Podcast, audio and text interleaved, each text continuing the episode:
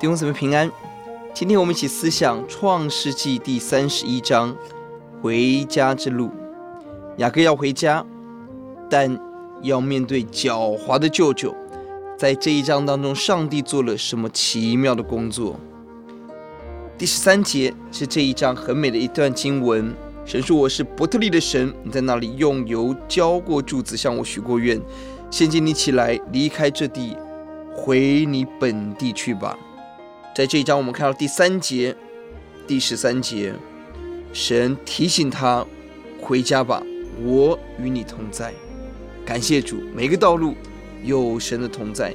第十一节，神呼唤雅各，我在这里，而神让他看到那个神祝福他的财物，祝福他的理财。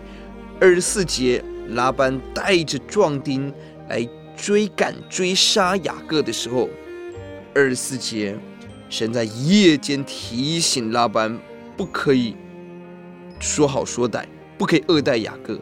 四十二节，雅各回首这二十年来，神与他同在，神怜悯祝福他。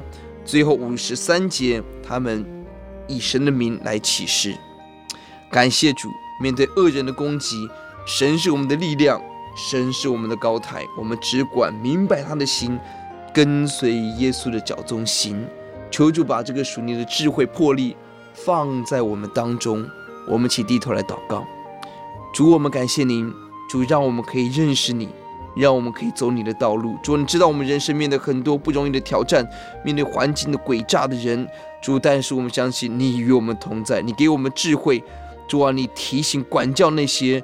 恶人，哦，主啊，让我们看到二十年每一天你的保护与同在和认真实，让我们每一天信靠主，走你的道路，听我们的祷告，奉耶稣的名，阿门。